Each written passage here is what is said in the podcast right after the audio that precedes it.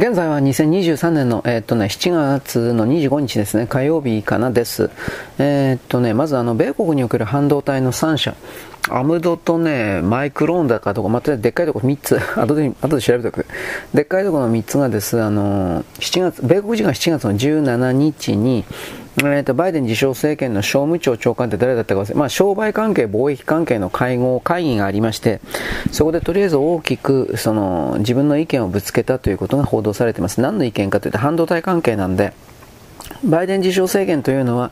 中国を潰すために、あの、とりあえず半導体だけは規制する。というかもうそれしか手札ないんですよ。カードがないんですよ。半導体と軍事しかないんだけど、半導体をとりあえずですね、絞らなければ中国は、中国の今半導体の国内、彼らの国内の、えー、研究生産比率的なものは、およそ20%、8割をアメリカから買っているみたいな、まあ日本、台湾から、まあ、含めて買っているということなんですけど、その2割しか自分のところのね、半導体が作れてない。だから彼らの言うところのシャオミとか、えー、なんかまあいろいろスマホ、パソコン、これは基本的には日米、欧州の半導体によって作られている。で、米国がこれ、その半導体を止めると言ったわけで、そうなるともちろん、ん中国の経済に大きくですね、悪影響を与えるような必要ではあるんですが、あのー、そのことを通じて、ちょっと待ってね、アメリカのこの半導体メーカーが中国に自分たちの作った半導体を売れなくなることによって売らないとね決めたことによって売り上げがまず取れまたり目ですね。売り上げが取れなくなると。売り上げが取れなくなるということはあの自称バイデン政権が今考えているのは何だったっけ？あの半導体の製造施設そのものを米国に生産拠点を移す、つまり今まで台湾とか日本とかヨーロッパとか外国にあったけれども、これらその外国に置いといたらもうもうダメなんだと。これからははっきり言って AI、特に AI なんですが、人工知能 AI の部分に関する研究開発で先んじなければ、特にこの軍事の部門において先んじなければ覇権を失うと。だから、その状況下で中国に、えー、研究開発をさせない AI の、あと軍事、新しい軍事、え、軍事兵器とかいろいろ。で、この軍事兵器云々も AI によって自動的に動く的なものがいっぱい作られていて、とにもかくにもこの AI の研究開発を止めるため、止めさせるためには、えー、っと、新しい半導体の供給をゼロにしなければ、米国の安全保障が絶対に守られないというところから強く出てるんですが、それをですね、あの、作ってる側、半導体のメーカーと半導体の製造装置メーカーというものが、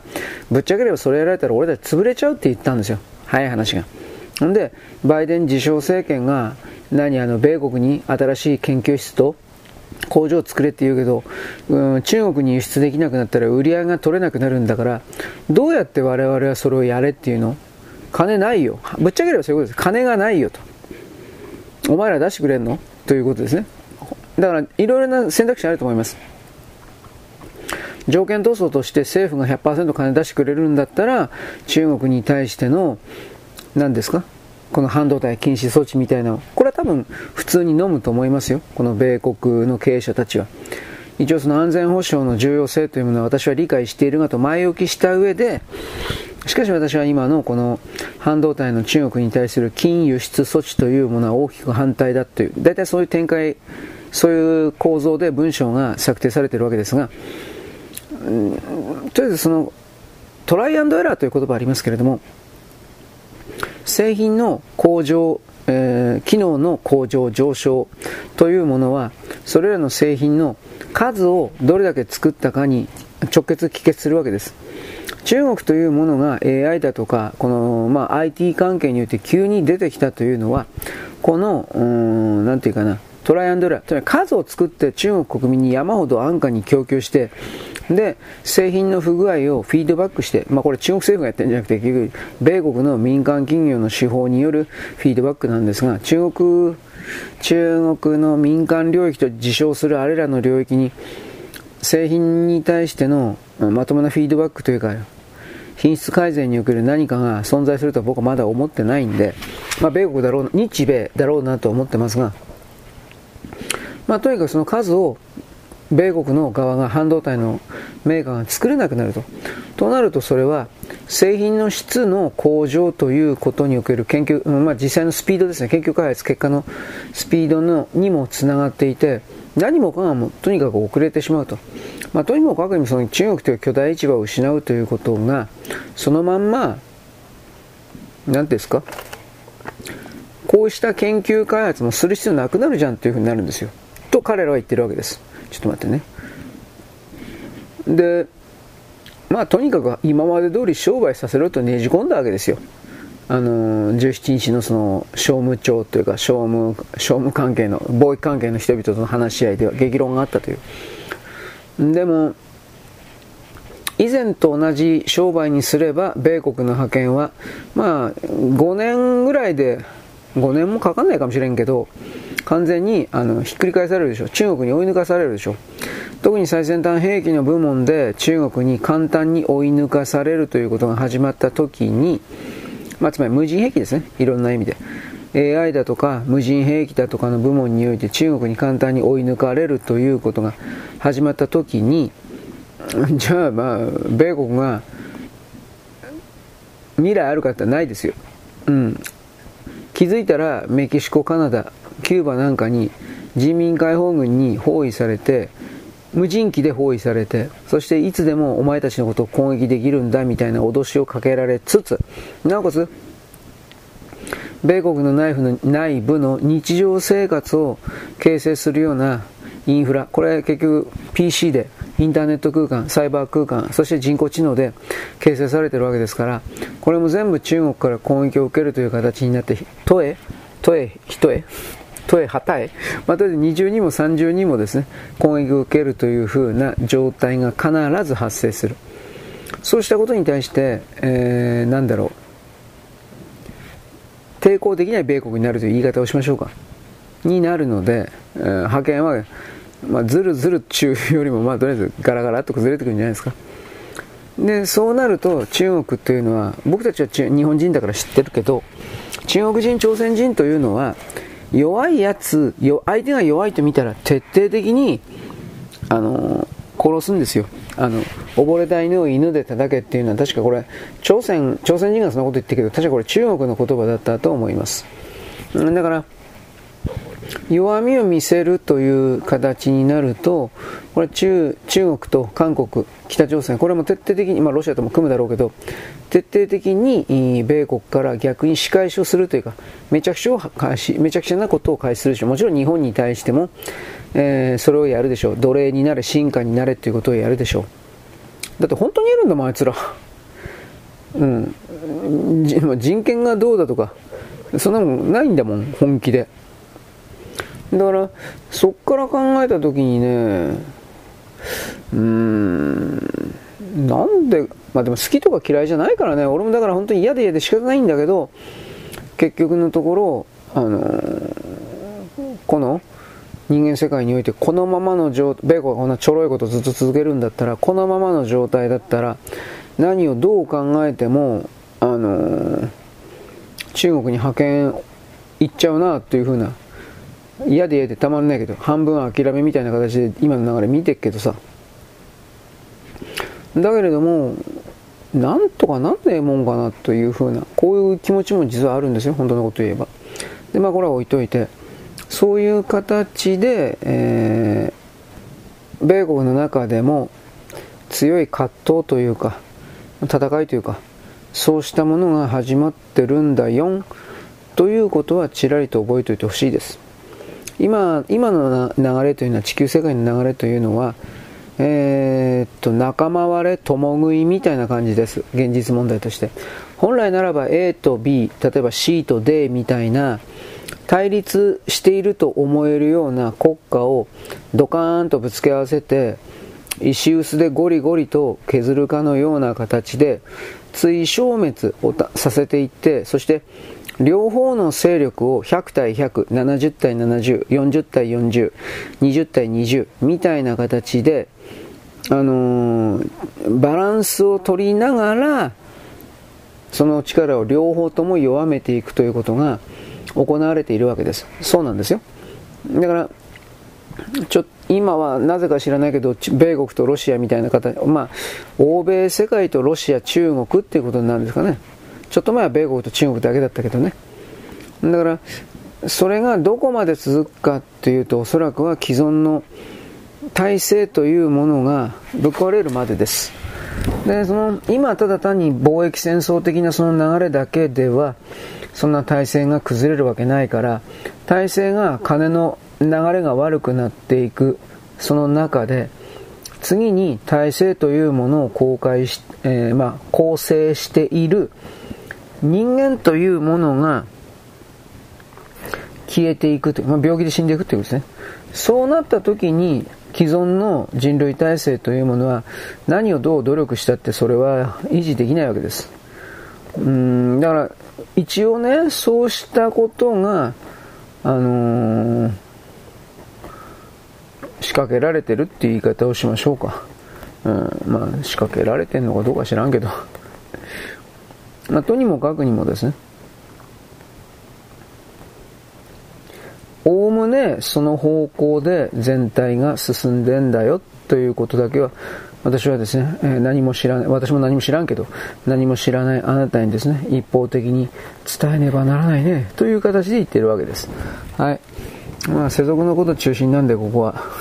まあ、これ坊主かよ。ということなんで、とりあえずですね、えっとね、あと、ツイッター、昨日あなた見たと思います？見てないですか？大体昨日からほとんど変わったんじゃなかったかな。ツイッター X になりましたね、X。で、えー、っと、何だったかな？ああ、僕昨日の段階で青い鳥はまだあるねっていうふうに言ってました。で、僕さっき見てたんですが、ちらりとね。青い鳥も消えたんじゃないかな。ちょっとこれは、まあ、ちょっといい加減ですが、あなたはあなた多分アカウント持ってたりするだろうから、ご自分で確かめてくださいとしか言えないけど、青い鳥も多分消えてます。で、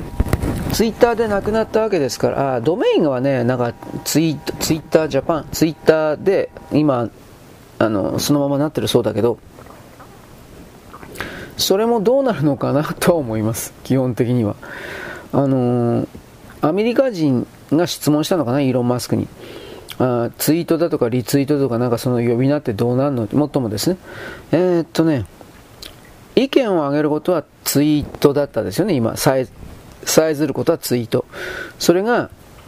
X。えいや、そっか。ツイッターは X になったんか。とりあえずは。ツイッターは X。で、えー、っと、リ、えー、っと、ツイートするという言い方が、書き込む、ツイート。これが、どう読むんかな。まあ、XEET というふうに一応書いてあったけど、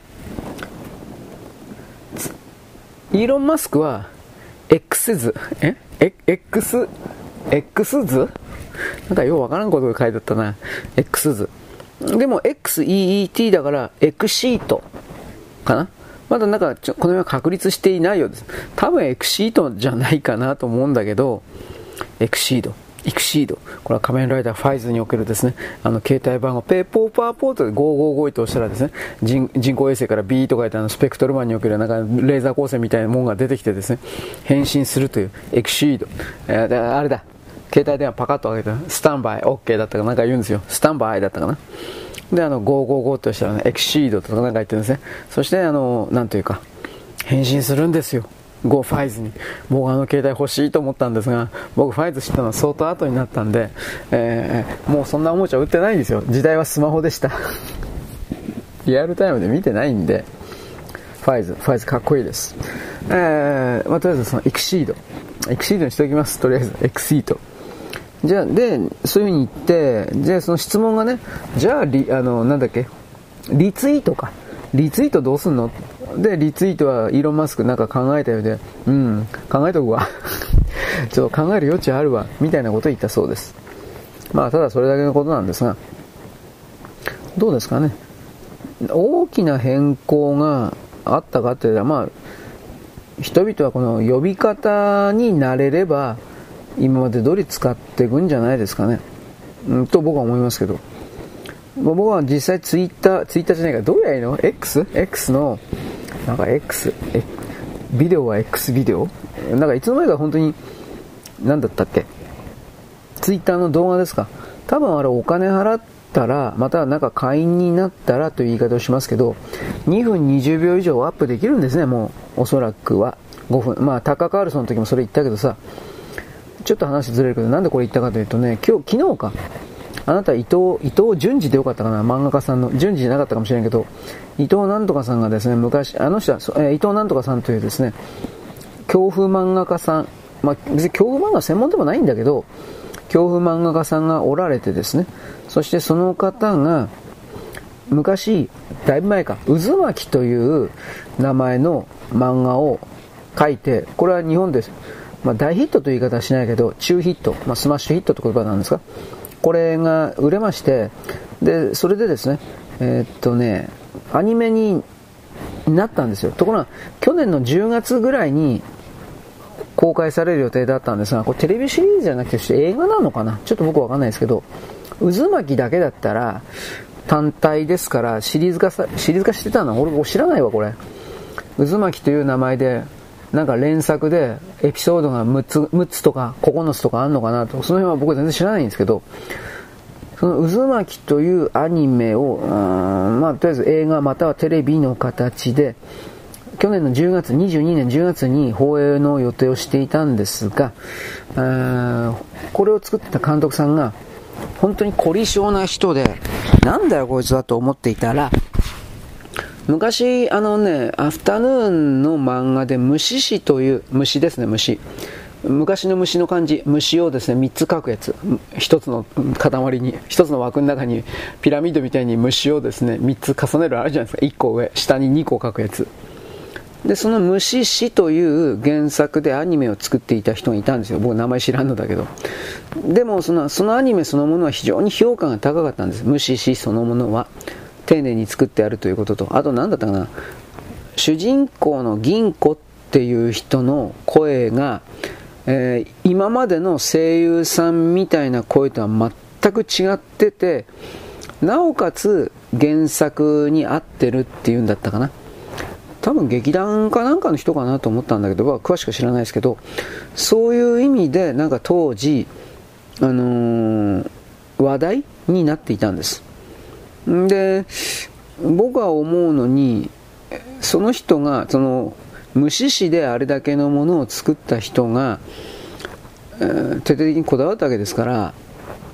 まあ、これは、ちょっと待ってね、面白いものになるんだろうなと思って。なんとも言えないけど。だから、そういうことを考えたときに、このね、いわゆるあの、プロモーション動画が、ツイッターで、多分公式サイトなのかな？アメリカだったんだと思うけど、これあの、アメリカが金出してくれたのか、アメリカの誰かが金出してくれたのか、アメリカの誰かがその公式サイトのやつをかっぱらったのか、俺知らんけど、いや、多分公式サイトだと思うんだけど、その渦巻きのプロモーション動画を上げてたんですよ、アップしてたんです。で、それが2分50秒だったんですよ、長さが、確か。で、あの別にどこの外部サイトにつながってる感じではなかったんで、ああ、これはきっとツイッターがまあ、僕ツイッターブルーとかなんかいろいろ他のオプションあるの知ってっけどそれらが、まあ、5分ぐらいの高カルソンは確か8分とか長いのはもう10分超えてんだったかな。の動画をもう出してますからそういう拡張機能によってなされたものかどうかに関してはちょっと自信がないんですけど、まあ、とりあえずツイッターに関しては2分20秒以上のものが何らかのオプションで用意されてるんだろうなということ。まあこれを言いたかったわけです。はい、渦巻きが何かわからない人はですね、まあ、検索してください。一部読めたりなんかもするんじゃないかなと思います。僕はこの人の漫画ちょっと怖いからどうかなと思うんだけど、えー、っと、僕はこの人の漫画、渦巻きだとか一連の怖い恐怖漫画よりも、えー、佐藤勝さんがですね、あの、北方領土がどうしたこうしたの、返還交渉がどうしたこうしたで捕まった時あったでしょあれ国策逮捕だったけど、福田康夫がそれを命令したそうだが、あのー、国策逮捕で鈴木宗男さんと一緒に逮捕されたあの辺の流れを、えー、っと、獄中記みたいな感じで、え、っとね、出版したんですよ。で、それを、漫画にしたのが伊藤、伊藤淳二だったかな。まあ、渦巻きの作者さんでね。今まで恐怖漫画しか描いていなかった人がそうしたあ全く新しいジャンルの漫画を描いたということで当時なんか話題になったそうです僕は当時のことは知らんけどその伊藤さんのその佐藤勝さんのその漫画は読んだんで僕は最初そういうこういう人なのかなと思ったんですよ。その政治漫画的ななんかそうそういう感じの。でもそれにしてはなんか絵が怖いなと。なんでこんな怖い絵なのかなと。思ってたんですがまあ本当はそのまあ、梅津和夫的な絵から入った人なんでしょうね。もうちょっとわからんけど。で、とにかくですね、その伊藤淳二さんと今言っとくけど、この人の、うん渦巻きが最高傑作かどうかちょっとわかりません。これでも渦巻きって一旦オリジナルビデオアニメかなんかに一回なってなかったかなと思うんだけど、それがテレビシリーズか映画か、な、な、なんか新しく作られたとしますが、これがね、特筆するべきは白黒アニメなんですよ。で、僕その2分50秒のプロモーションビデオを持ったんだけど、伊藤の絵は、伊藤さんの絵は白黒が向いてるなと普通に思いました。だからこれは、その虫師の監督さんが、いろいろ、本当にいろんな細かいところでこだわったそうだけれど、そのこだわりのうちの一つなんだろうなと思います。この白黒画像にこだわるというのは。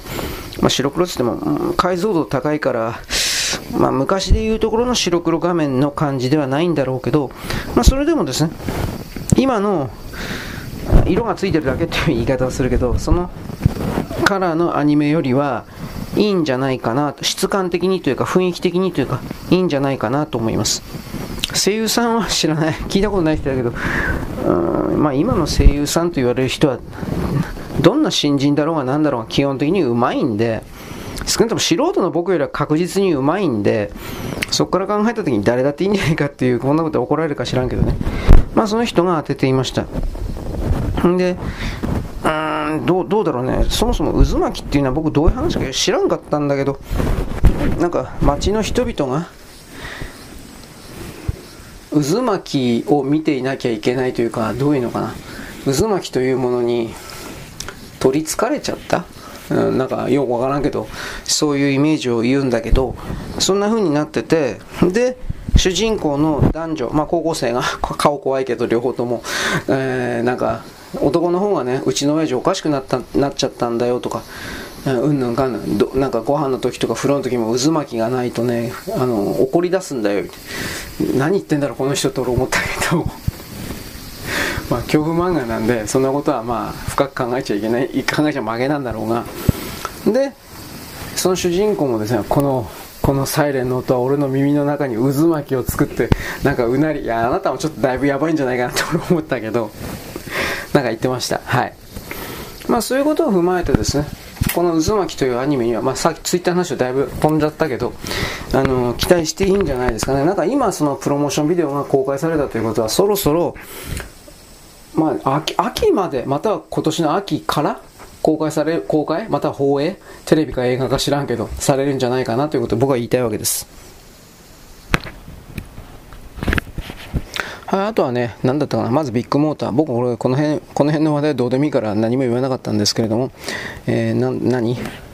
損保ジャパンだったか、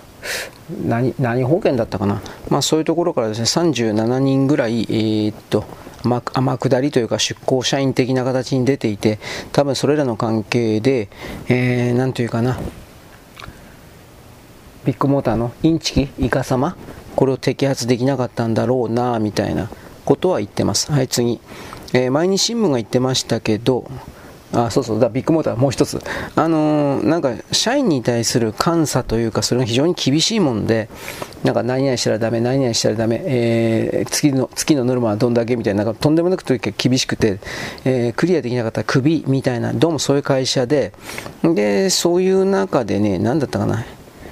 いろんな設定があって店舗の敷地の5メートル以内に草木が生えていたら減点だ。とかって、うん、まあそういうなんかルールがあってさ。でそのルールを守るために各店舗のうん、まあ、誰がっていうわけじゃないだろうけど従業員がえー、っとね除草剤をその雑草だけではなく街路樹にも次々とジャーとかって巻いてでなんか以前からおかしいと思われてたんだって。そのビッグモーターの店の周りの街路樹だけがあの抹茶っちゃ要は枯れちゃってて他のとこは全然大丈夫なんだけどでこれはどういうことだどういうことだということででなんかほらビッグモーター一連の不祥事を繰り返してたもんですからそれらの記者会見で新聞記者がところでビッグモーターさんというのはなんかビッグモーターさんの近くのその街路樹だけ常に茶色になってるっていうけど私が調べたところにおいてはビッグモーターさんがその街路樹に除草剤枯葉剤これを巻いていたんじゃないんですか？みたいなことを質問して店舗の人はいやそんなことは聞いてないですって言ったんだけど本部長が割って入って直ちに調査して調べますとなってで調査して調べたら巻いてましたっていうことにまあ、バレちゃったというか多分本部長としてはあのー、これ以上隠すともう本当にとんでもないことになるのできちんと公開するという姿勢を見せた方が絶対にいいと判断したんでしょうね。多分だけね。で枯葉剤を撒いていた云々、まあ、これビッグモーターの側が弁償しない街路樹を弁償しないといけないのかどうかそういうことは僕全然わからんけれど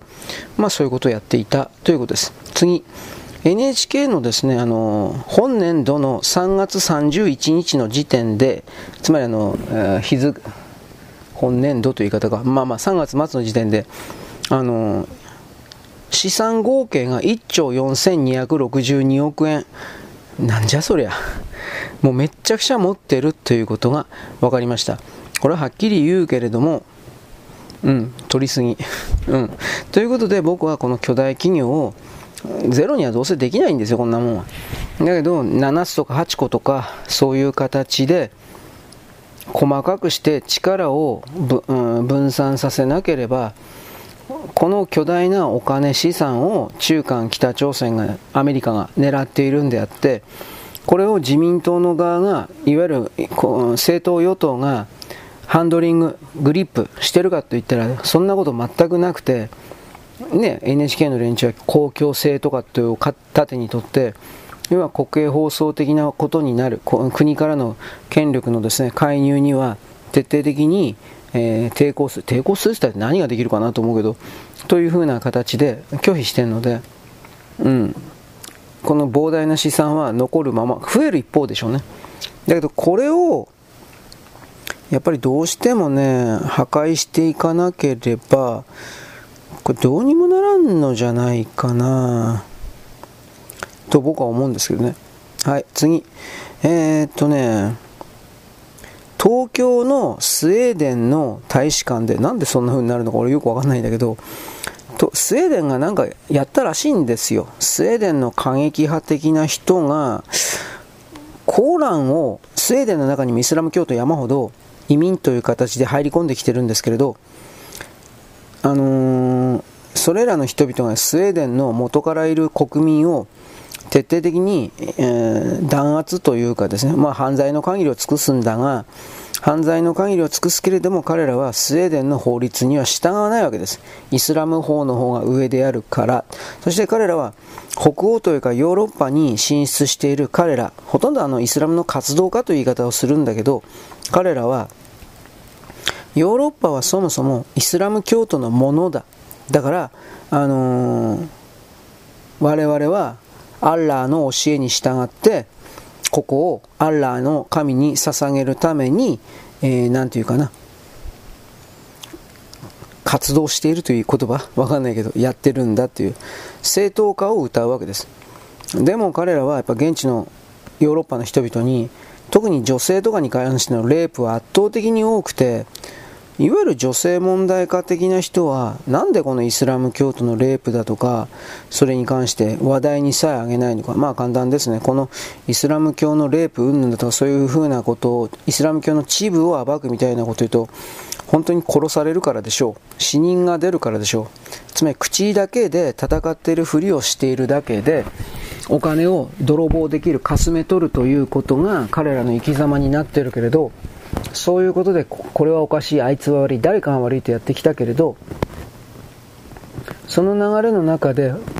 このイスラム教徒の連中に喧嘩をすると本当に殺されるのでそれはごめん被るという、まあ、そんな力が働いてるっていうのはよくわかるんですよ。だからまあ、彼は常に口だけというかね、本当に詐欺師、邪悪、泥棒、チンピラという、まあ、こんな風に僕は見るけど、なんかね、うん、良くないと思います。そもそもなんで日本でやるのよと。うん、日本関係ねえだろ、おめ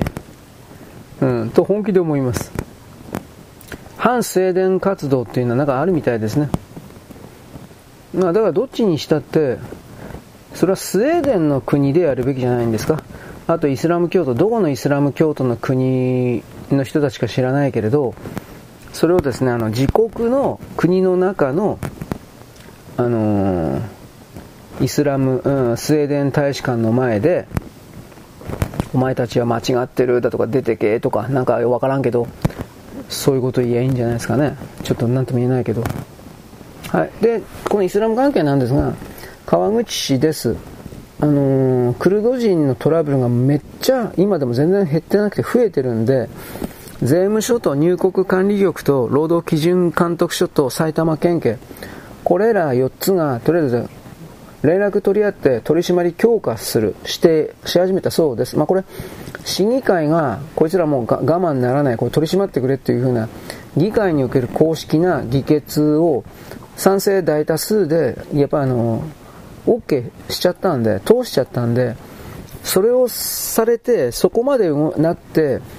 警察の側というか、それが動かないとなると、逆に今度は彼らが責任取る羽目になりますから、まあ、それはやっぱり避けたいでしょう。ということなんで、なんか川口のクルド人ですか？それらの人々を犯罪者をですよ、犯罪者を、あのー、徹底的に取り締まるということをやってます。で、ツイッターの中では、日本、多分中国人とか韓国人だと思うけど、差別差別とかって言ってますね。あと、令和の支持者ですから、この令和の支持者というのも、日本人じゃない人が多いんですよ。外国人なんですよ、おそらくは。で、そういう人たちは差別差別とかって言ってます。うん。まあど、外国の人は黙っててくれないですかね。本当に思うわ。お前たちの中国の国の中でそういうクルド人が仮に暴れたとしたら、問答無用で中国の内警と言われている警察は、こいつらをですね、まずボッコボコにします。場合によっては本当に殺します。殺したって闇から闇だから。だから、そういうことを踏まえて、なんだろうね。自分の好き勝手さえやれば他の人間をどれだけ犠牲にしてもいいんだみたいな考え方というのはまあ、話にならんなと思います。どう考えたって。で、その自分さえ良ければそれっていいのは、グレタ、あのバカ、知恵遅れ。僕はここまで言います。この人わざと知恵遅れをやってんのか、本当に心象なのかわからんけど、共同通信が伝えてました。これなんか僕は偽装だと思ってるんですけど、嘘っていうことなんですが、嘘で知恵遅れをやってるって意味ですよ。グレタがね、とりあえずあの警察の退去命令に従わなかったということで、逮捕されて裁判になって、スウェーデンで。で、結局、裁判所はグレーデン罰金刑ですよ。ただの、ただだ。2万円の罰金刑。安い安い。で、犯罪被害者支援に関する基金には1000クローナ。1500クローナで2万円ですから、えー、支援団体の1000クローナの罰金というのは1万5、6000なんですか？わかんないけど。で、そういうので、グレタ捕まって判決受けて何言ったかというと、人類が緊急事態に陥っていて自分たちの行動は正当化されると主張した。で裁判が終わった閉店後記者団に対して判決は予想通りと。ここから法律に沿っていて私たちは世界を救えないと述べた。あの自分自身すら救えない人が世界だとか他の人を救えるなんていうのはとんでもない思い上がりを通り越した。いやもう気違いとしか言わないね。人間は自分自身ですら救えないんですよ。本当に。にもかかわらず、誰かを救えるみたいな。で、地球を救うんだみたいな。私たちが動かなければ、ええー、それはお前らに、お前らだけに勝手にやらせることじゃないし、お前らほっといたら、俺たちに命令するから、お前らどっか行けよ。出てけよ。と、そうしか僕は思わないんですが、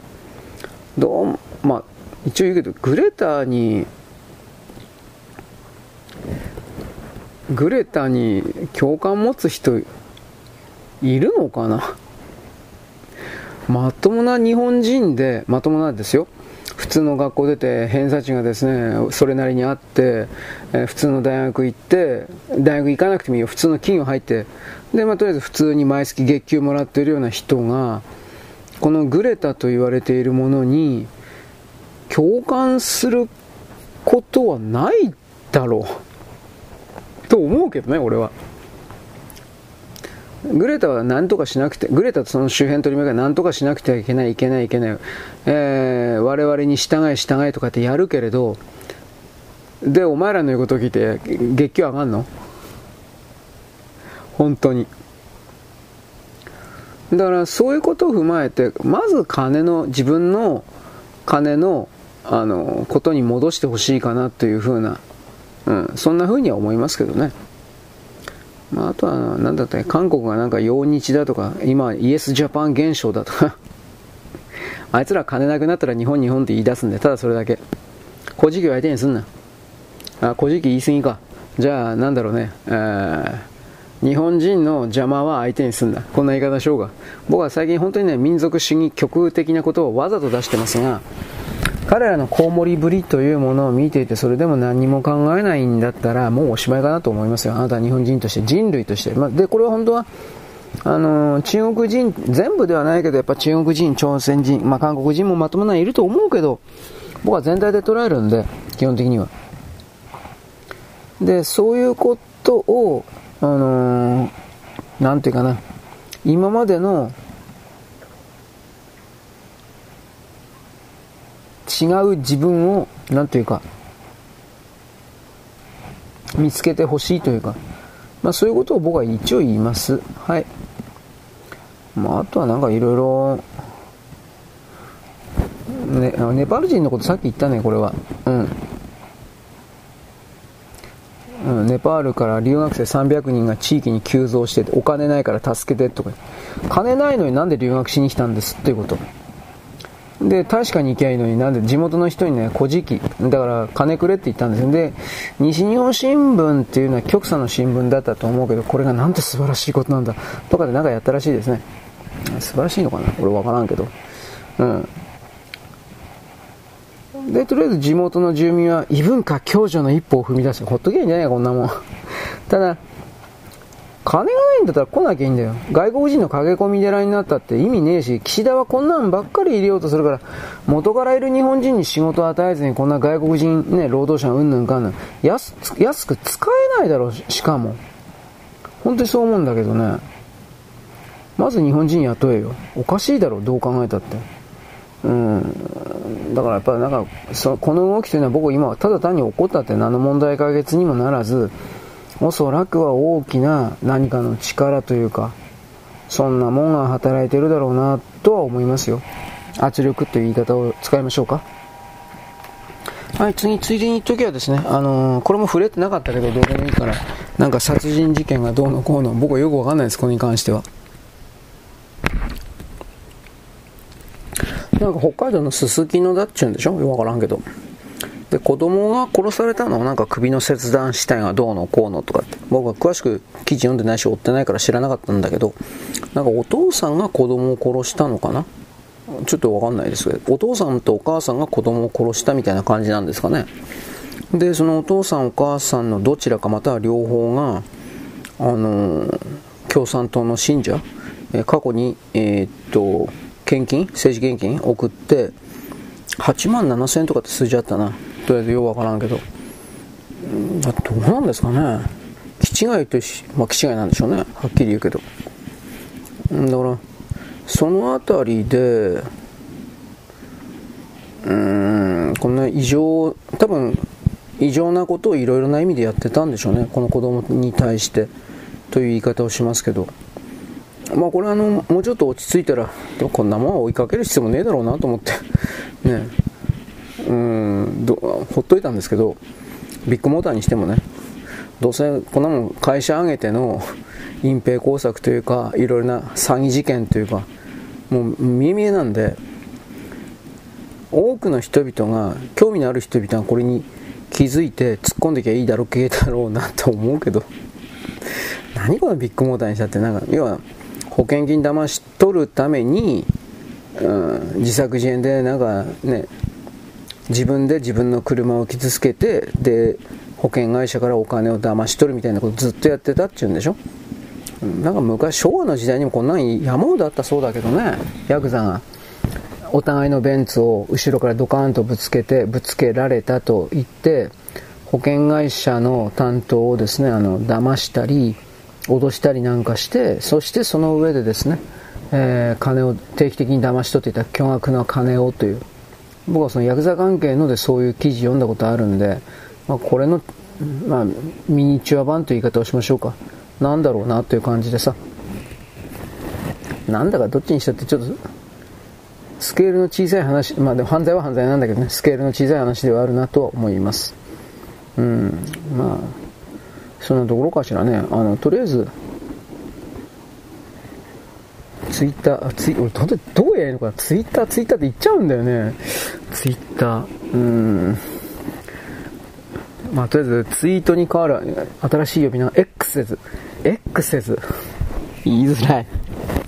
X 説にしてくれ、せめて。せめて X 説だとか、X シートだとか。あ、リツイートが X シートになるのかな？えー、ツイートに変わって X 説。リ,、えー、リツイートが X シート。なんかうまいことやってくれよ、もう。頭おかしいよ。まあ、とりあえず、すすきの事件は、とりあえずあの母親も父親も逮捕らしいですね。父親は共産党系組織に所属という、どういうことなんだろうか。意味わかんないよ、これはっきり言って。まあ、猟奇殺人にね、付き合っていてもしょうがないってその通りなんですけど、人間の本性の中にある気違い的な何かが、今この最後の文明の瞬間だからっていう言い方するけど、いろいろと出てきてんのかななんてことを思います。はい。えー、っとねあ、ここで終わろうと思ったんだけど、作業が継続できると分かったんで、もうちょっとだけやります。うん。でも何話せばいいかな もうこれなんだよね、俺も別にあんまあなたと違ってね、深く何か考えてやってないからね、このコーナーは。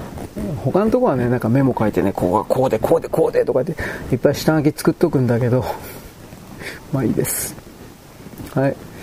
そうですね。なんか、大物 YouTuber グループって何？ちょちょっとわかんない。どういうことなんだろうか。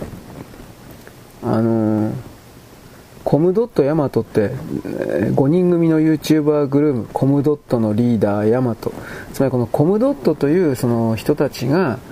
インスタグラムです。ああ、インスタグラムじゃなかったあの、YouTube のチャンネルを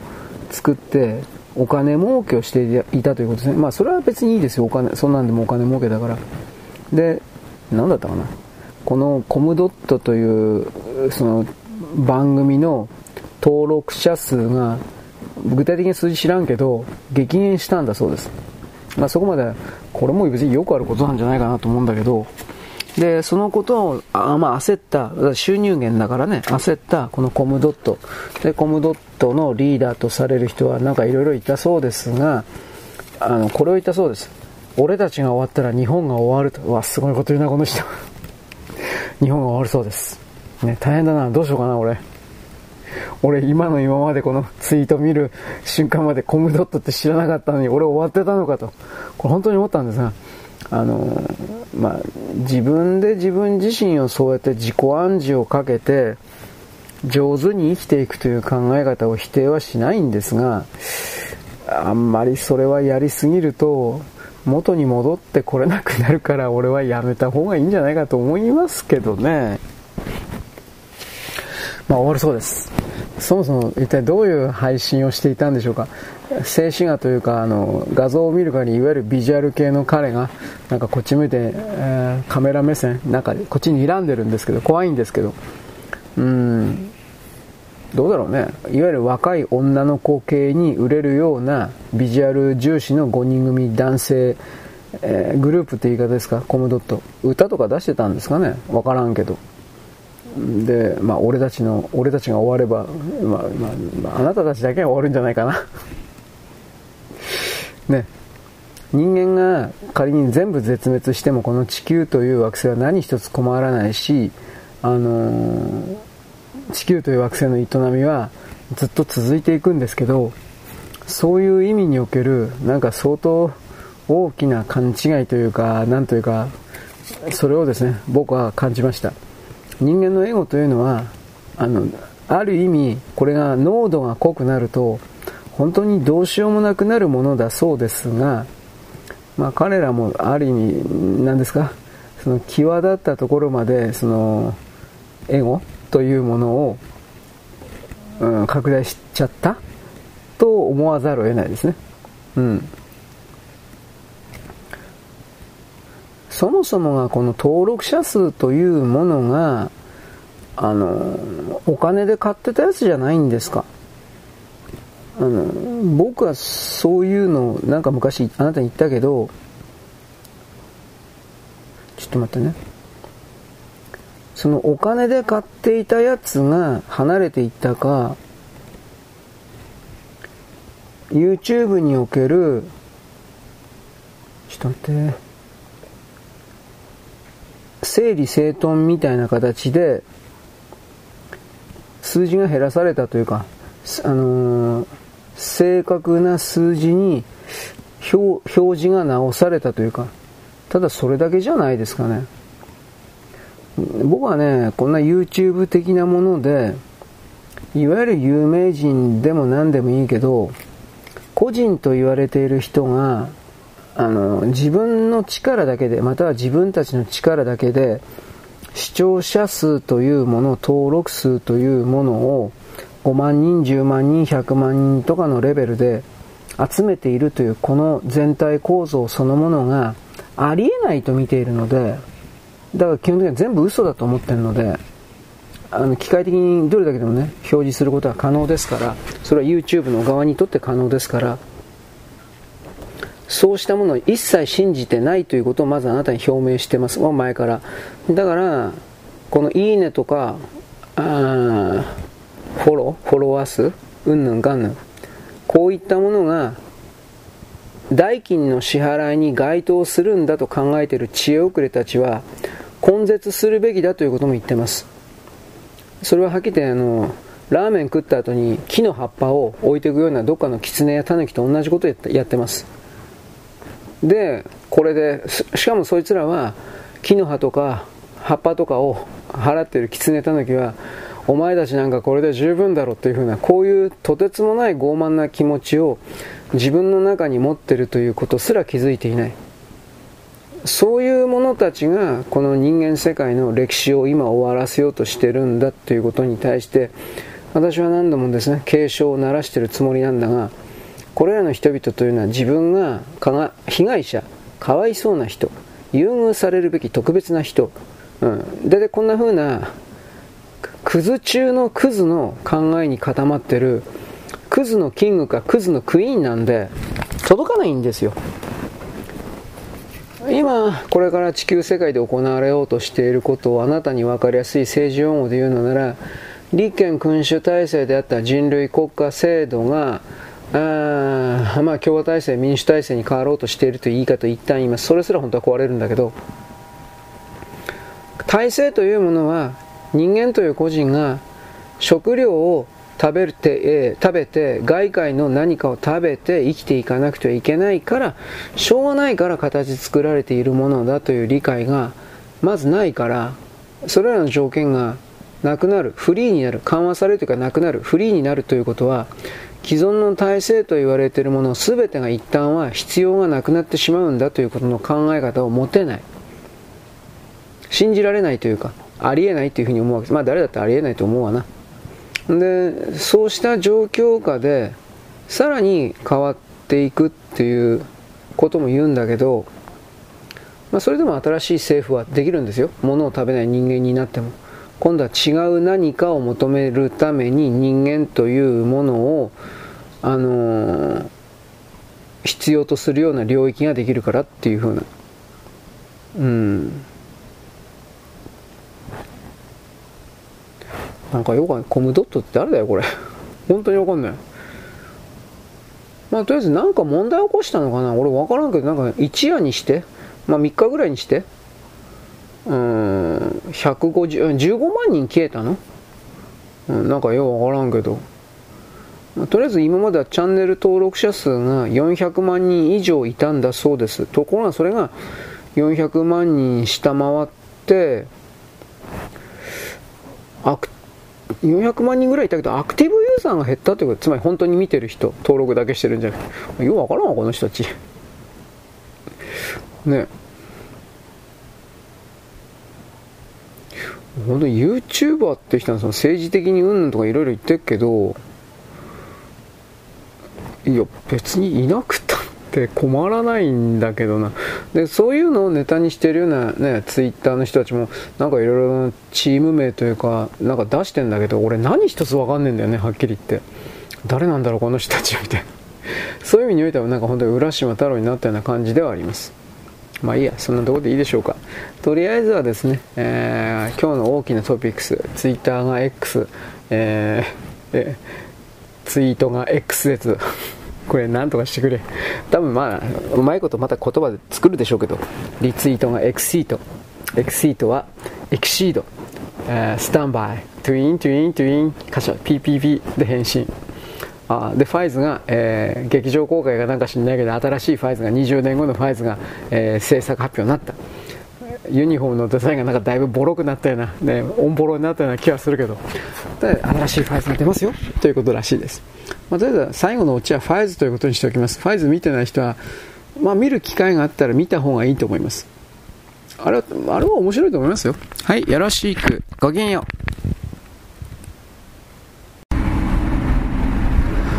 現在は2023年の7月のですね、えー、っとね、25ですね、火曜日です。何だったっけ？えー、つくつく星泣いてました。はい、そんだけ。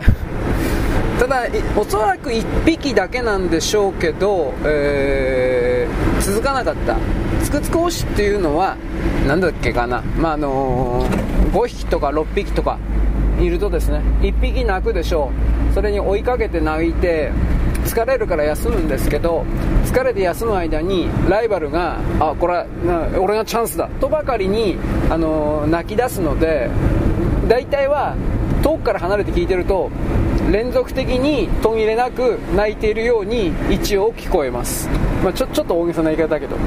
そういうのが一切なくて、えー、1回泣いて止まるみたいな。ということは1匹しかいないんですよおそらくは。なんだけどね。はい。そういうことでね、まあ、暑さ真っ盛りではあります。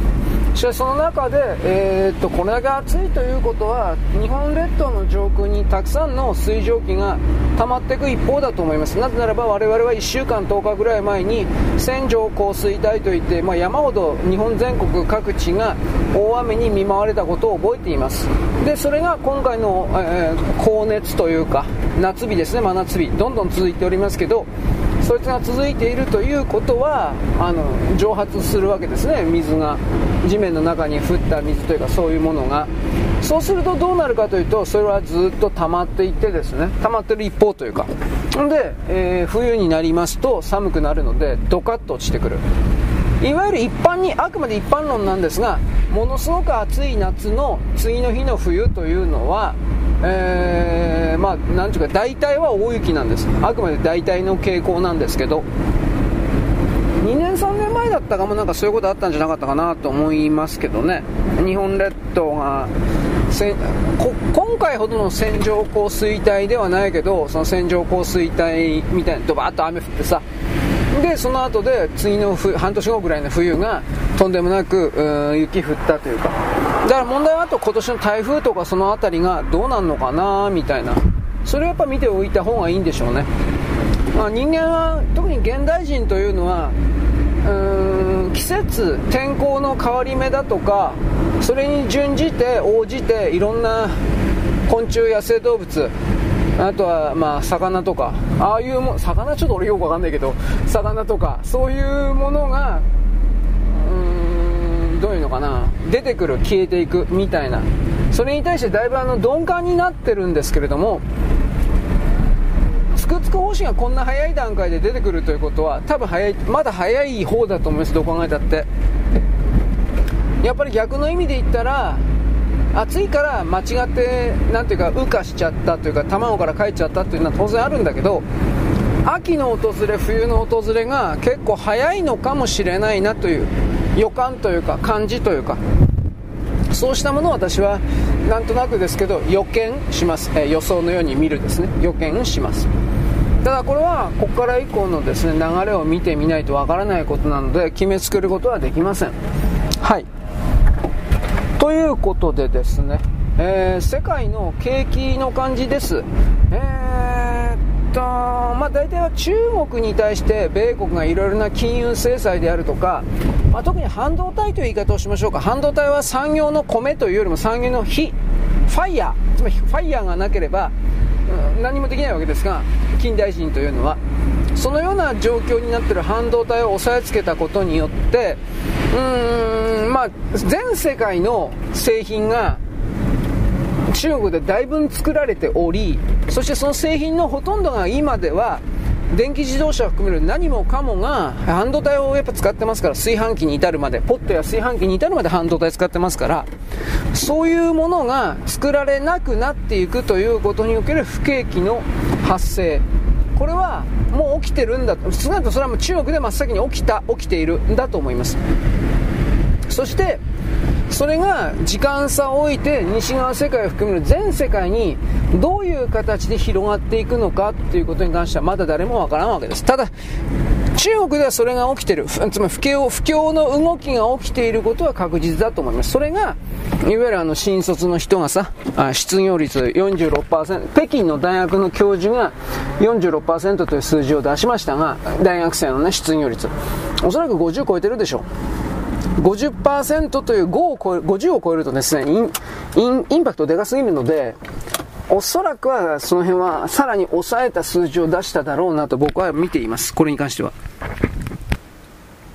まあ僕はグローバリズムとかグローバリストは嫌いではありますが、しかし安いものが世界中から手に入っているという事実、現実がありまして、世界はもう繋がっちゃってるという事態で中国だけを苦しめるということは現実無理だということが、まあ、全世界の人々に分かってきた。しかし中国は自分と世界は別だから自分だけは特別扱いとか特別は何でもしてもいいんだというふうなこの態度を変えないから、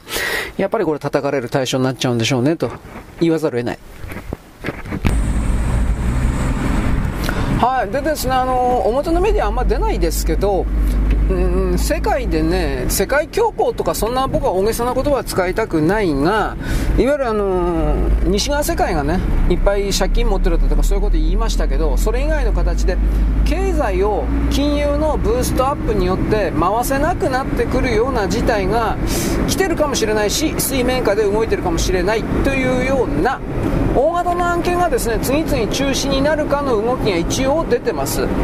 えー、例えばですね、テスラか、イーロン・マスクさんですね、えーと、株価がね、一旦ドカーンと下がったんですよ、確か。これはあの電気自動車が何かの、えーと、優遇措置を中国がやめた。もっと具体的に言えば、テスラに対する優遇措置をやめたんですよ。だけど中国政府は自分のところの国産企業である BYD と言われるあの電気自動車に対する優遇措置は継続していたと思います。見えん形で。で中国の中であの中国の国内の法律による強制力というのもあるんだけど無理やりに、えー、中国人に電気自動車を次から次から買わせている。でそのことで、えー、日本企業の内燃機関ガソリン車エンジンこれのですね車の売り上げが本当に落ちている。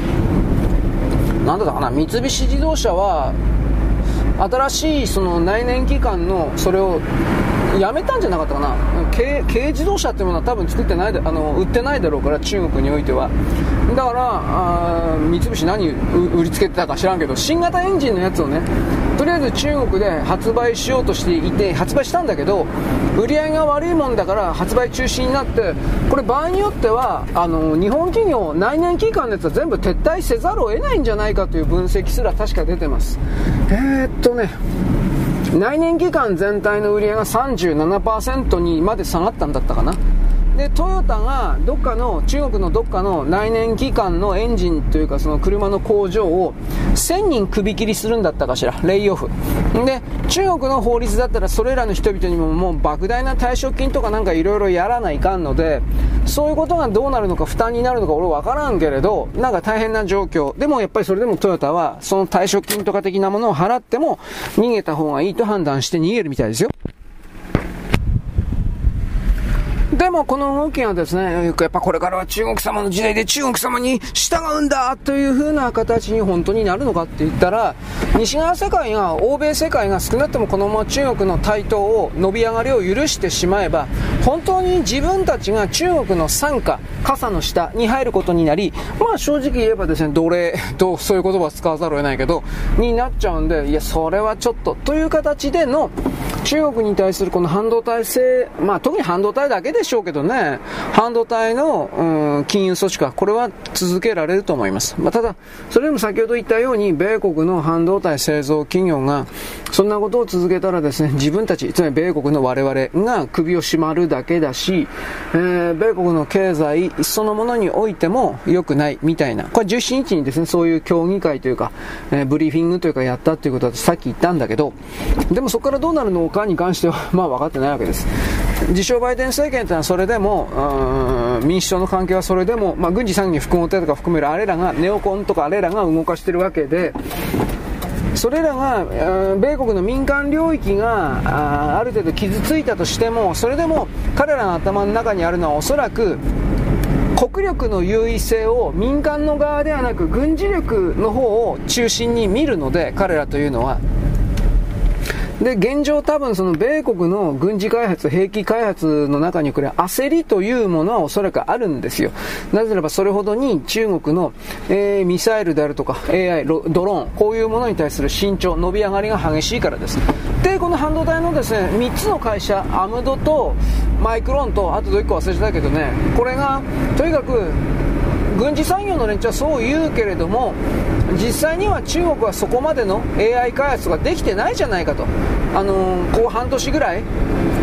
実際に半導体製造装置であるとかそれを止めたけれどあんまり効果なくて中国は着々と自分でそのなんだろ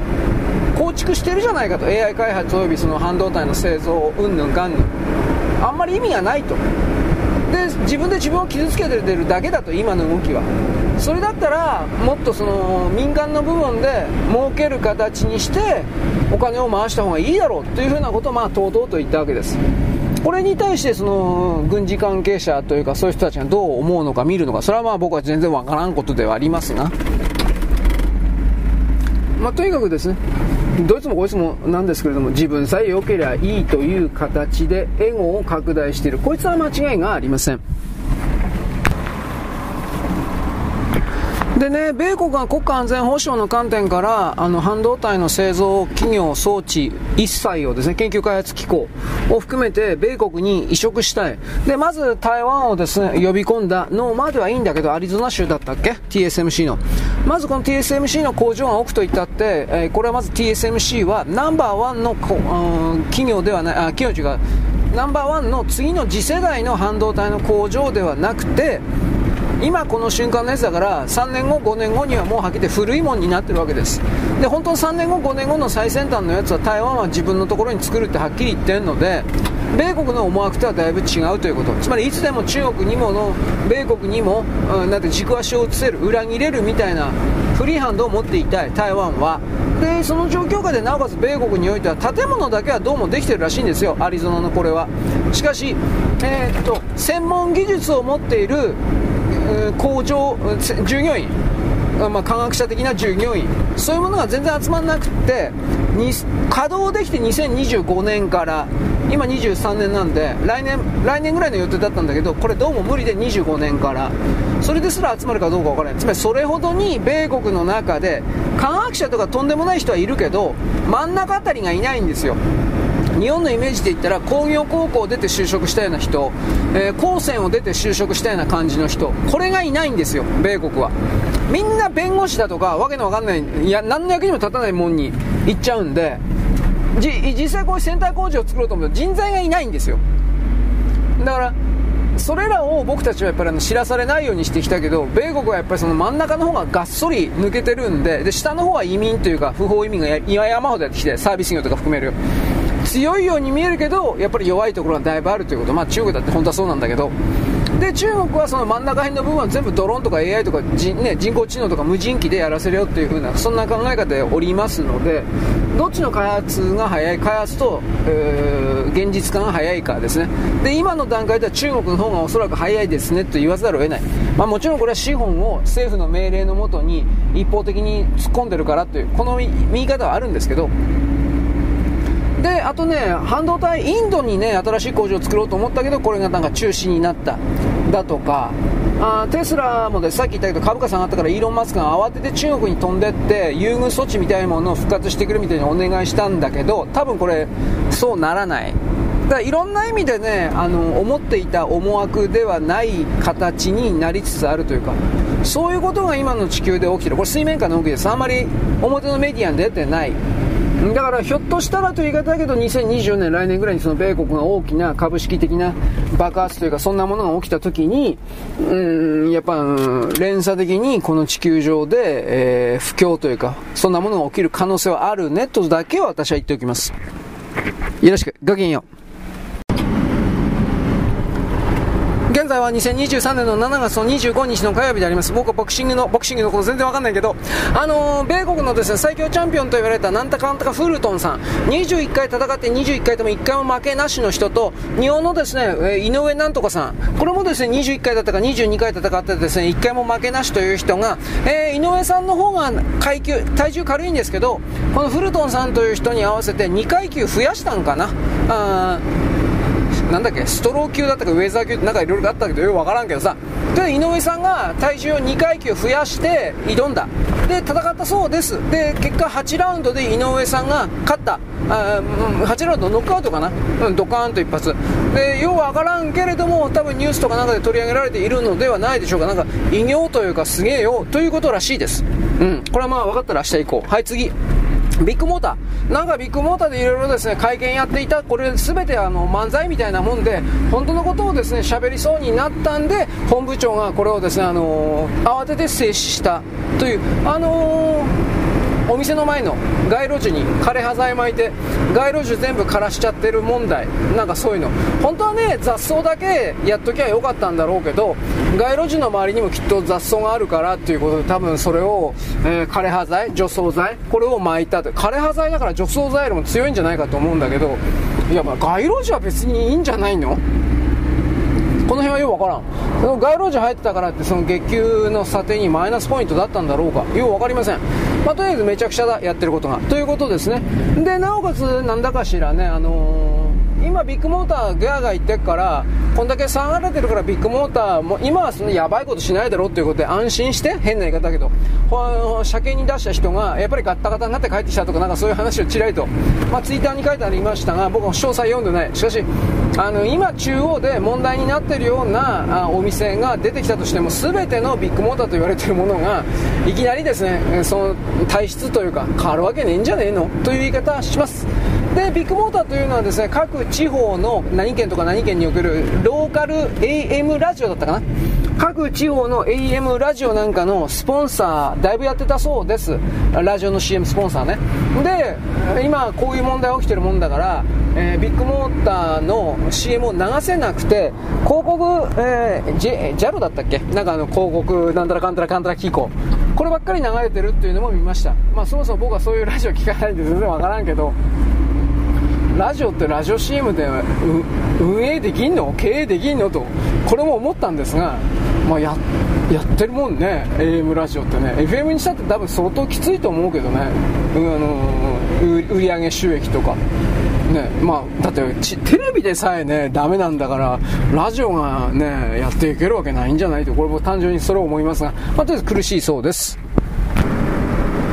はいまあ、番狂わせというか世の中今何が起きてるか分かんないという風な形でですね本当はもっとさっき、ね、さっき言ったけどね経済的な破壊が起きるんじゃないかとかそういう予兆が出てるんだけれども人々はこうしたですねスポーツとか娯楽とかばっかりに目を向けてですねそのことに関する理解がないというか関心がありません。しかしだからといって僕はそっちの方向にですね視点を巡らしているか焦点を合わせてるからといって僕が偉いだとかそういうことではありません。しかしですねあの娯楽とかうんぬんと言うけれども、これらの経済であるとか軍事であるとか、あらゆる領域における安定がですね、保たれて、平和が保たれているからこそあり得るのであって、そういうですね、今この瞬間の世界というものがほんの下き、ほんのちょっとしたきっかけで壊れるかもしれないということにおけるそれぞれの人々のシミュレーションというか、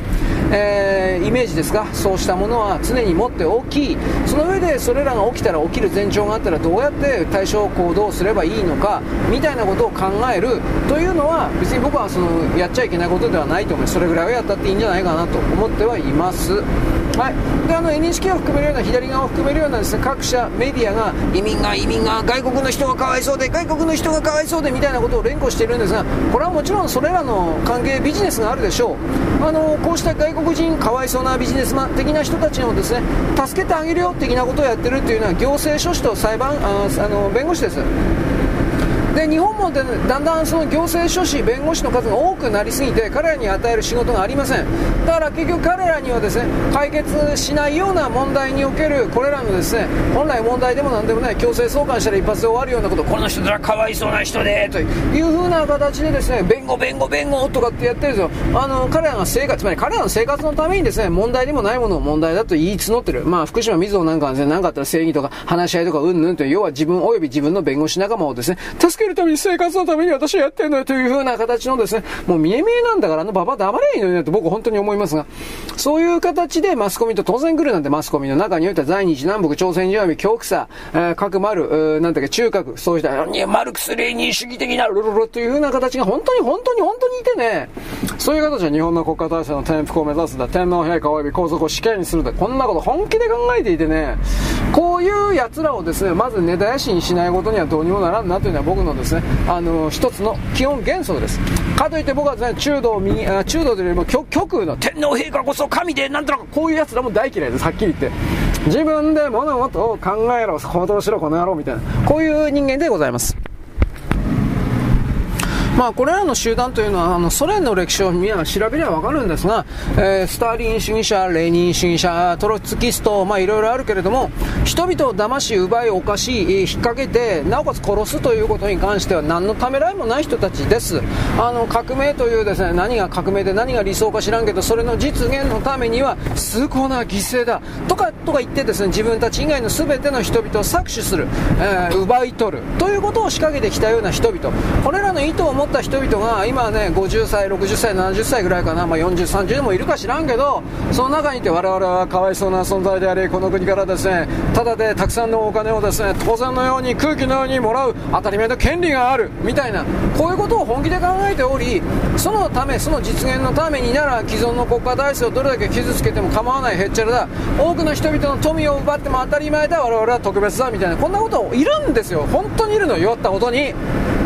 だからそういう人たちが公の金税金をむしり取るためにタッグをタッグを組んであらゆる汚いことをしてきたわけですが NPO とかね NPO 団体がどうだろ差別とか女性を助けるなんたらかんたらみたいな。でそのことの流れで少し前から半年ぐらい前からですか？日間空茜さんがですねいろいろ暴いたコラボだとかコラボだとかなんかいろいろなインチキ団体詐欺師団体。これらが共産党であるとかさっき言った核丸中核はそしてもちろん在日南北中国などといった泥棒勢力の金儲けの種の一つでありこれを日間空茜さんがですねだいぶ半分ぐらい完全には壊してないけど半分ぐらい集金システムであるとかいろいろですね、えー、暴くことによって破壊してきたこの流れで彼らの側の反撃が始まっています。裁判官裁判長とかも含めてですねネットの中における書き込みにおける中道右派保守系と言われる人たちの書き込みを削除しなさいだとか中道右派の保守系の方々の身元つまりプライバシーとかをですね、えー、情報開示する何々県何とかに住んでる何とか何がして電話番号は何とかうんぬんかんぬんということを一方的にですね開示するような流れが本当に始まってるみたいです。つまりこれこれがですね左側と言われてる人たちが日本の中で結託していたという当然の証明であってですね、えー、このことに関してひまそらあかねさんという人は今関わるのは俺だけ見てるとやばいからあの2ちゃんとかに書き込みすんな。それを足がかりにしてですね裁判とか起こされるからやめとけという非常になんか今緊迫した状態になってます。よろしく。ごきげんよう。現在は2023年の7月のですね23日じゃなかった全然26日だよ。26日のですね水曜日であります。私はですねなんで野生動物が嫌いかといろいろあるんですが僕はあの録音してますでしょ？僕あのオリンパスの V、えー、なんだっけボイストレックというですね、まあ、もう売ってません。これ10年ぐらい前の10年12、3年前のボイスレコーダーというか録音機なんですが中古で買います。安いから。まあもっと安いのあるんですけどまあこれいろいろとまあまあこだわってないけどね。あのまあいろいろあります。あの単4の乾電池1本で動くやつがあんまりないんですよ今は。本当に。バッテリー式の蓄電池タイプかあとは単4電池2本です。単4電池2本のやつも悪いとは言いません。あのつまり録音時間長いから。あのー、このオリンパスのやつはですね単4電池突っ込んでいいとこ。5時間取れるかな？4時間ぐらい4時間5時間ぐらいです。ただ僕はそんなはっきりそんな長いもの取らないので録音しないのでこれで十分なんですよ。えー、その単4電池2本のやつは多分学校の講義であるとかあと、うん、すごい生録とかなんかいろいろな人じゃないかなと思うけどまあよ分かんないですよ。人のことだから。でそのボイストレックでですね僕は環境音パックというものをやっておりますがねえー、あれでねたまにね山の中置いとくとねあの狐がイタチか何なんだろうね。ボロボロにされること結構あるんですよ。結構は大げさですね。あ割とあるんですよ。ボロボロってね分かりますか、えー、爪で引っかかれたり、えー、噛まれたり。で変形。もうボコボコになるの。牙か何かで。明らかに動物か何かが噛んだか何かっていう感じのへこみというかあのカッターで削ったような跡というかなんかそんなの。そのためにぶっ殺したのかと思いました本当に。いくらなんでも。俺が一体何をしたっていうんだ。ということでですね僕は野生動物嫌いです。あんな奴らは絶滅させればいいんだ。まあ絶滅は無理なんだけどうん、まあ、とりあえずそういう意味でですね人の財産を勝手に侵害するようなやつをですねああ野生動物大好きこういうくるくるパイはですねどんどんどん牢屋にぶち込めと。本当に僕はそういうことを思います。はい。えー、っと僕は安倍首相のですね暗殺云々に関してですねそれなりに調べてるつもりなんですが今のところの仮の結論なんですけれども、まあ、おそらく米中合作だろうなというふうにだんだん固まりつつあります。それは結局ですねキッシンジャーという男がた多分結論した。でその結果ですね、えー、なんというかな。実行部隊は日本における中国人だった。うん、そんな言い方。で、それは中国共産党の暗殺部隊で日本で潜伏させていたやつなのじゃないかなと、なんとなく思ってます。えー、サンヘドリンとかですね、三号会とか書いて、三、三八歩うん、な三八歩って今でもあんの？まあなんかそういうのが関わってしかし僕はあのこの辺ねどうせ無料で飛んでる情報だから嘘に決まってんだよどうせ。だけど本当だったりしたらひょっとしたらそうなのかなとなんとなく思ってます。で、仮にこの米中合作で安倍首相を殺したって言うんだったら、この極左の人で、米国だけが悪いね、米国、米国、米国、というふうなこと言ってるけど、いや、やっぱり極左だけあってですね、新財布とかあの辺だけあってですね、中国のことは言わないんだなと思って、この人たちはですね、僕たちは自由を求めてるんだとか言いながらですね、独裁とですね、新しいカースト制度を求めてるんだな、この人たちは。ということも思ってですね、あの、彼らの限界というものをなんとなく、てか、いや、かなり感じました。うん。時代の趨勢というか時代の色彩に全く合わなくなっちゃったんだろうな彼ら、彼らの言葉とか思考って。ということも思ったわけです。特にですね、あの、言論とやらで、つまりあの、言葉で作った書籍であるとかさ、講演会だとか、動画とか、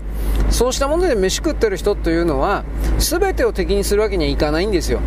何か誰かと繋がることによって情報をもらわなければやっていけない。情報をもらわないという形にしてもですね、では、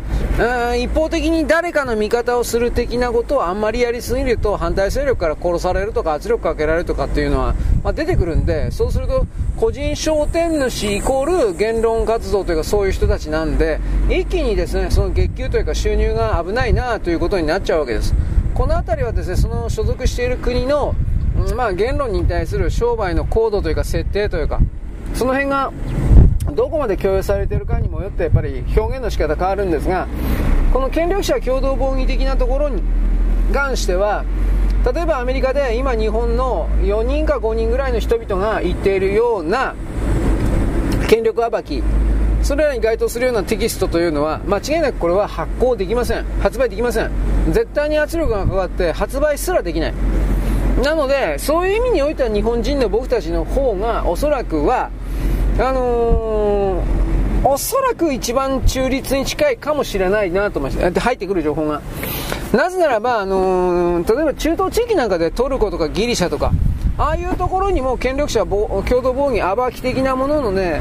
テキストだとかサイトとかあるんですけど、でも彼らはね、やっぱ、長年、ああいう地域、あれらの地域で覇権というか帝国というか、まあ、それっぽいことをずっとやってきたんで、情報の出し方とか、つまり発信の仕方だとか、うん、いろいろね、考えて演出するんですよ、あの人たちは。上手に嘘つくんです。だからそこから考えた時に、この人たちがどっからどこまで本当のことを言ってるのかなということを、まあ、だいぶ疑わなくちゃいけないという面倒くさい状況があるという、これはとりあえず言っておきます。はい、で、唐突に話題変わりますけどですね、僕の環境パックに関してですね、なんか時々全然あの、なんというかな、本数がアップされない時があります。それはですね、あの、理由を教えてあげましょう。野生動物にですね、ボコボコにされてですね、で、その、その時のおそらく変な音、バキッゴイガシャカゴワギャー。という風な変な音がね、入ってんだろうというのがわかるんで、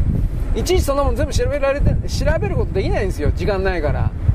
だから全部捨てるんですそういう時は。そういう時とですね、えー、ありませんよと。うるせえ。まああとちょっと今切り替わりなんでね。あのー、カエルさんがねもうそろそろいねえなと思ったらそろそろコオロギが出てるんですけどまあ数少ないですねやっぱり。もうちょっと経たないと合唱というかですねえー、モテない男のやらせろ温度にはならないですね。あれははっきりやらせろやらせろって言ってるんですよ本気で本気でコオロギたちは。女女とかうるせえ。そういうことなんでもうちょっとあの虫虫的なものはもちろん後なんじゃないかなと思うけど。いやーでも1個ぶっ壊されたんじゃないかな。昨日やられてね。くそったれ本当に。ということで。もうあの怒りを押し隠しながらです、ね、配信をしておりますが、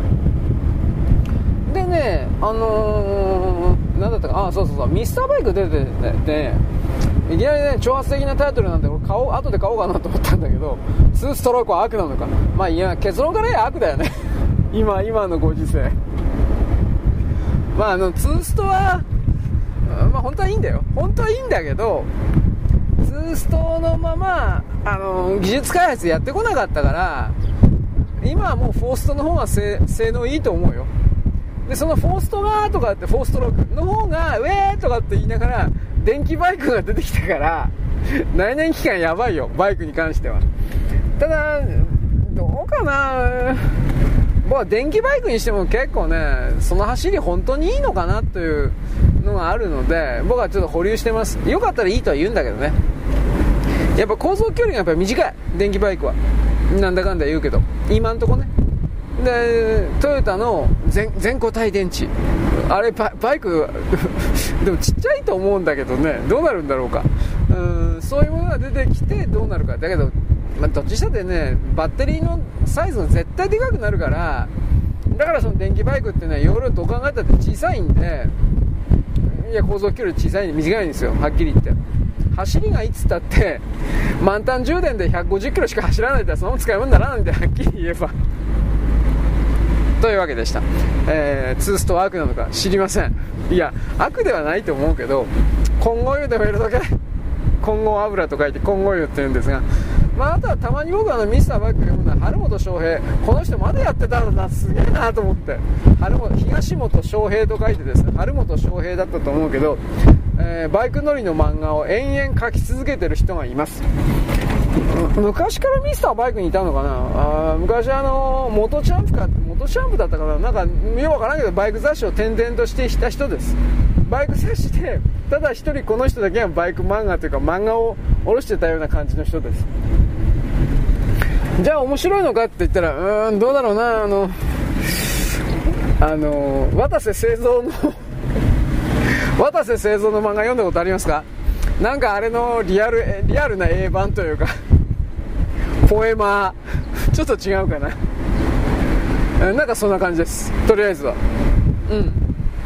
なんか大昔の僕はこれ読んだことないんだけど石井いさみだったかな？ナナハンライダーというノーヘルのノーヘルやめろ。ノーヘルのバイクマンがあったんですがそれがねなんかそれっぽいとか、えー、どうなんだろうね。聞いた話では最初はねものすごい硬派の不良の一匹狼のですね死ぬやつは死ぬんだよってこんな感じの漫画だったんだけど人気が下がってきたんでいきなりいい人になったというよくわからない。そうなんですか？とか言って。まあ昔は7班の免許取れんかったからね簡単には。今簡単に取れるからねはっきり言うけど。金で買えるんだよ7班の免許なんて。昔はどうだったかな？人あのほら県庁所在地に1個だけ県の県あの警察が直接運営してるなんかあるじゃん運転免許センター。あそこ行って試験受けにはいかんかったんだけどほぼ100%落とされたんだよ昔の7班ってであのー、甘い県があってどういう理屈かわからんけど合格しやすい県があってどうだったかな？松本とかはだいぶ甘いって聞いたな。あと、まあ、鹿児島バイク券のことは言ったと思うけど鹿児島も、えー、めっちゃ甘いだとか。なんでなんですかね？バイクは必需品だからなのかなと思うけどまだ取りやすいということなんで昔の人はその取りやすい県庁所在地のその免許センターにわざわざそこまで実地試験を受けに行ったという。うん住民票とかどうするのかね？県外の人は住民票移さないかんのかね？多分でも県外の人でも多分住民票とか所定の手続きすれば受けれたんじゃないかなと思うけど僕はこの辺は知らないです。今はもう全然簡単ですよ。400取ってステップアップして7半取りゃいいだけだから楽勝。え今は確か限定解除の前に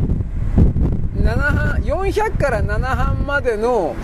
えー、大型限定ってあれだったかな？大型自動二輪限定だったかな？なんかなんかそういうの区分があったかもしれない。大型自動二輪限定だったら750までしか乗れないのかな？うん。だけどねな7半のバイクだから400でもでかいよ。あの正直言うけど女の人はというよりも俺男の人でもね250でいいと思うよ。いや125でもいいぐらい。僕はあのー、お金やったら欲しいなと今最近思ってるのは川崎のバイクもそうなんですけどいや川崎のバイクお金食べてるんですけど、まあ、これ置いといてあれがいいんですよ。僕ホンダ大嫌いなんだけどこれは認めるんですよ。スーパーカブの125のやつ。うんあのー、なんだっけ？スーパーカブ125スーパーカブ 2? あのまあとりあえずあの小型限定っていう原付きじゃないんですよ。小型限定っていう 125cc のまあカブなんだけどちょっとちょっとだけ排気量が多くて2人乗りが OK で、まあ、実際2人乗りはしないんだけどね。あの大きな荷物詰めるっていうこととあの125なんでね軽いんですよ。やっぱバイクも車も軽いのが命なんでこれは僕は何度も言いましたね。であのー、ホンダのこの125のスパカブはね日本生産のやつとベトナム中国のやつはもうダメだって言ってたな。ベトナム生産だけどでもやっぱり日本生産いくつか回帰して戻ってきてで日本の工場で生産したやつは写真がしっかりあの、え写真どういうのかな、え車体の骨組みがしっかりしてるっていうふうなこと言ってたね。つまり合成が、えー、つまり合成硬い性やこい柔らかい性硬い性というのがあってその硬い性という硬,、まあ、硬いんですよとにかく。でしっかりした走りをする。なぜこんなこと言うかというと郵便局の人がですねああカーブいいわ そういうことなんですよ。あれも50よりもその120やっぱ120はねパワーがちょっとだけ大きいからそういうところで利便性が高い。ということですうんまあ、ホンダ嫌いだけど僕はカーブだけは認めます。はい。などうでもいいよな話はね。はい。えー、あと何あったかな？ワクチンのことやっぱちょっとちらりと言っとかないかんね。ワクチンねあのー、世界各国で一応ね、えー、アウシュビッツ法案だったかな。そういう名前だったかどうとか忘れちゃったけど大量虐殺に関連するような事柄を推進したような個人、集団、政府、国家などに対して、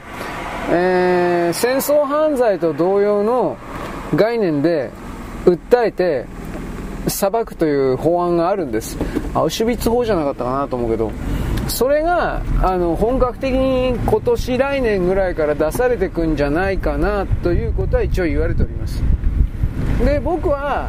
あのいろんなところにそのアンテナ張ってるつもりではあるのであなたとは違ってですね精神世界的なところもですねもちろんこれは情報として取るわけです。それが本当かどうか当たってるかっていうのは後になってみなければわからないことなんですがあのね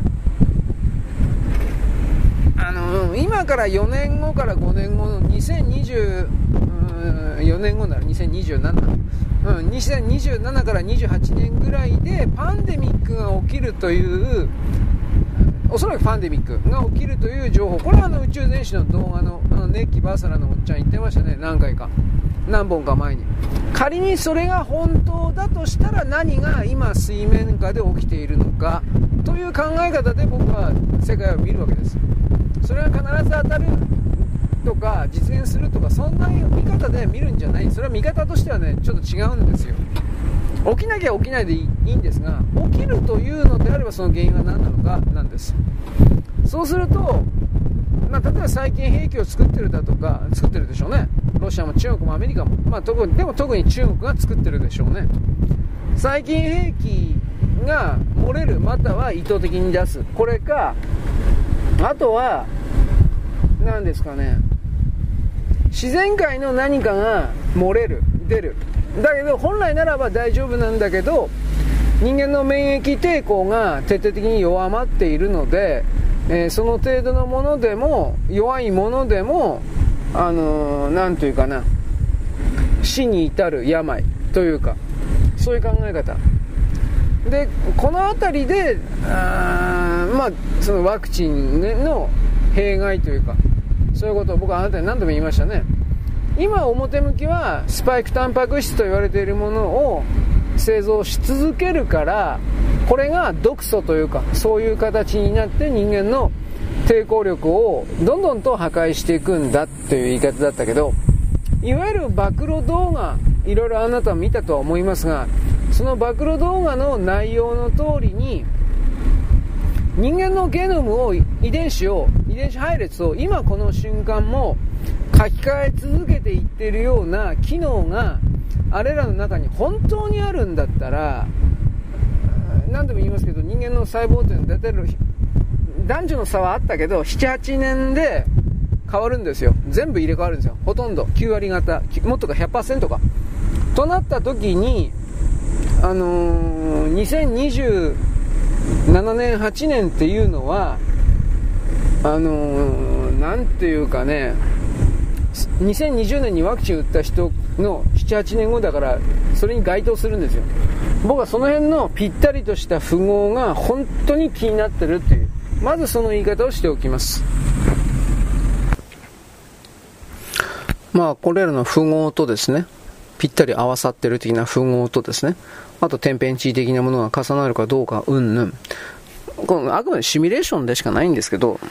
仮想シミュレーションでしかないんですけどそれが起きたらどうなるのかということを前提として考え続けるというのは悪いことじゃないんですよ。まあ、時間の無駄だっていう人もいるけどね、そんなことばっかり考えたら、うん、ただですね、時間とエネルギーがないのにってその通りになります。まあ、それでもですね、そんなことを考えない人があまりにも数多くと、多いと、やっぱりちょっと問題じゃないかなというか、その判断は僕の中にあるんです。一応ね。ということなんで、アンテナを研ぎ澄まして、で、研ぎ澄まさして生きていくというのは大事なんじゃないかなというオチです。梅雨が明けたそうですね。昨日か一昨日だったか、の、梅雨明け宣言です。暑い。ということで、水分をですね、取ってください。よろしく。ごきげんよう。